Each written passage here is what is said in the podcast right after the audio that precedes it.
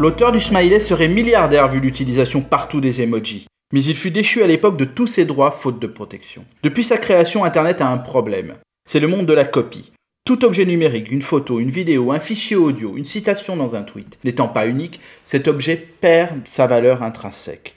Ici interviennent les NFT, et on peut le dire qu'avec eux, nous sommes peut-être aux prémices d'une nouvelle ère pour l'art en général et l'art numérique en particulier. Les NFT pour Non-Fungible Token, en français jeton non fongible, c'est-à-dire non échangeable, servent à authentifier quelconque objet sur Internet. Un NFT permet de certifier que vous possédez bel et bien un original. Ils fonctionnent sur le même principe que les crypto-monnaies et sont basés sur la blockchain de l'Ethereum. Bon, c'est un peu technique, mais je m'explique. L'Ethereum est une crypto-monnaie équivalente à une monnaie étalon comme les l'or dans notre système monétaire classique. Et la blockchain, c'est une technologie de stockage et de transmission d'informations. Elle prend la forme d'une base de données.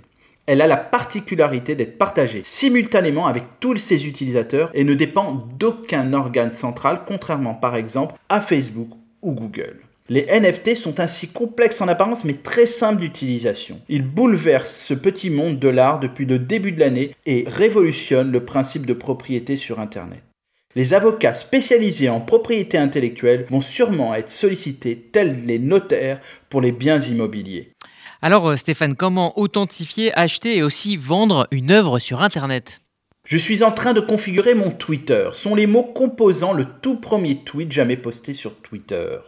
Il a été mis en vente aux enchères par son fondateur Jack Dorsey sur le site Valuable by Sense et à cette heure où je vous parle, la meilleure offre s'élève à 2,5 millions de dollars. Cela peut paraître fou de vendre un tweet, mais la créativité ou le côté historique de celui-ci peut le valoriser et c'est le cas de celui-ci. Pour authentifier et vendre un objet numérique, il faut aller sur des plateformes comme Nifty Gateway, là où la plupart de ces crypto-artistes proposent leurs œuvres à la vente. Près de 90% des ventes aux enchères du marché de l'art se passent désormais sur Internet et non plus dans les salles de marché. À l'heure où les smartphones sont des meilleurs appareils photo que les appareils photo eux-mêmes, que les applications sont de plus en plus performantes, offrant filtres ou autres outils de retouche, si vous vous sentez une âme d'artiste, il est temps de vous lancer. Vos œuvres pourraient valoir leur pesant d'or. À la semaine prochaine.